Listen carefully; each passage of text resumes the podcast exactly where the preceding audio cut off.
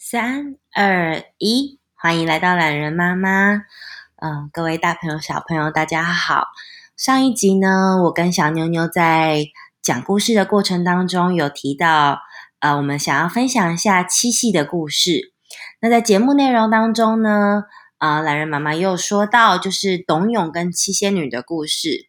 那今天呢，因为随着就是中国民俗故事，呃，它其实有各种版本，然后不断的流传下来到现在，所以其实它已经会拆分成两个故事了。那今天我这边呢，都会把两个故事跟大家做一个分享哦。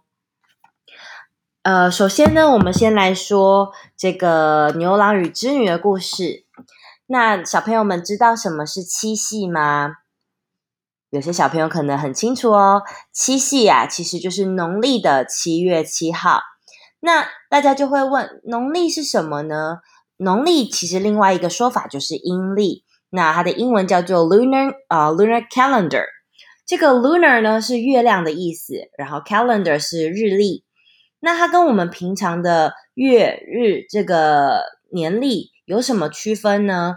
其实啊，在古代的时候。呃，在这个中华民族的文化里面，就透过月亮去分成了不同的年月日这样子的呃历法。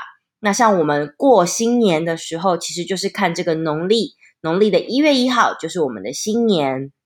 所以呢，这个七夕就是看农历的七月七号开始的。那这个七夕的这个由来是怎么来的呢？相传呐，王母娘娘她有一个外孙女。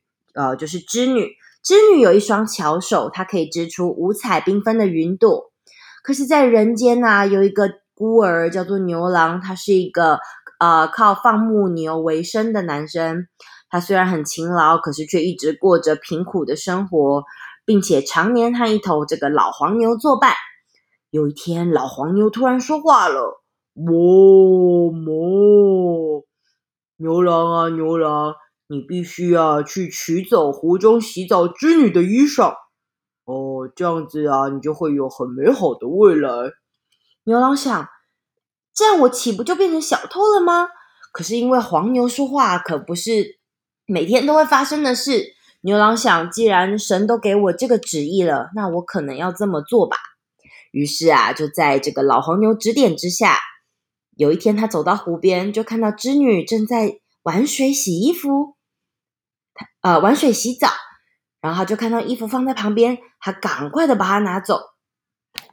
那他们两个就这样认识了。在这个认识的过程当中啊，他们就产生了感情，然后他们就结婚在一起，并且生了两个孩子。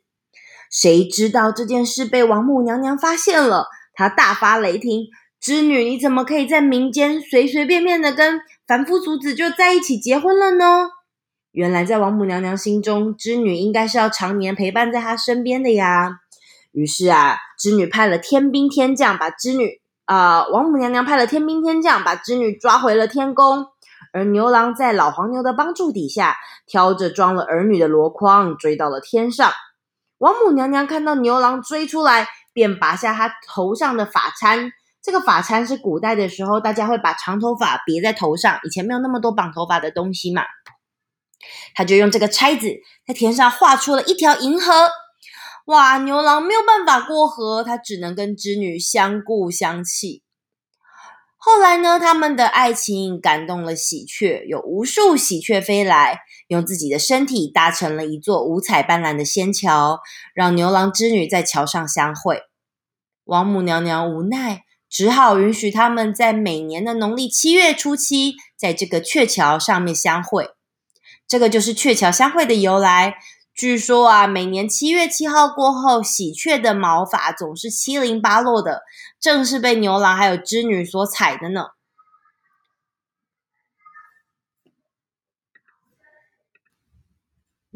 而同样的呢，在汉朝也有另外一个故事，就是七仙女与董永。相传这个七仙女啊，他们到人间游玩，遇见了卖身葬父。而且啊，在傅员外家当长工的董永，那董永这个人为人忠厚老实，又充满一片孝心，便啊、打动了这个七仙女。他们呢、就在这个老槐树下跟董永结为夫妻。可是啊，傅员外却故意刁难七仙女和董永。这个员外说了：“你们两个人要用一个晚上织出十匹的云锦。如果你能按期的支出来，三年的工期就可以改成一百天。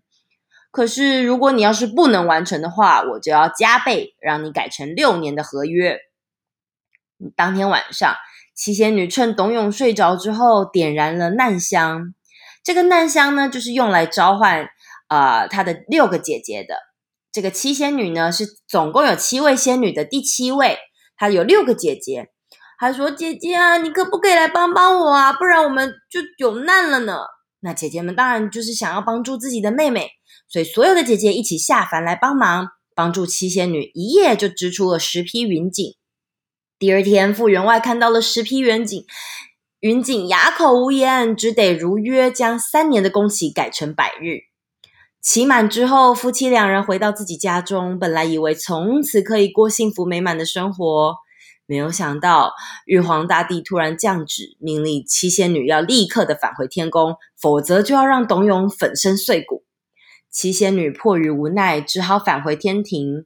一段好姻缘，后来就这样被拆散了。这两个故事啊，在故事的内容都是仙女与凡人之间的爱情故事。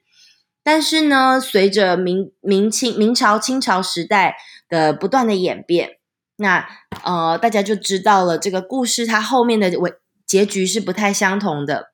牛郎跟织女虽然不能常常见面，但是每一年他们有一天可以透过这个喜鹊来相会。但是可怜的董永跟七仙女，他们自从说再见之后，就再也无法相见了。所以七夕这一天，我们纪念的是牛郎和织女。那这样大家就知道这两个故事是分开的，不会搞错了吧？那每一年的七夕呢，大家都会有一些不同的活动。不知道今年七夕你们的爸爸妈妈有没有约会啊，或是做什么特别的活动呢？也可以分享给我知道哦。那今天的故事就到这边，非常谢谢大家，我们下次见，拜拜。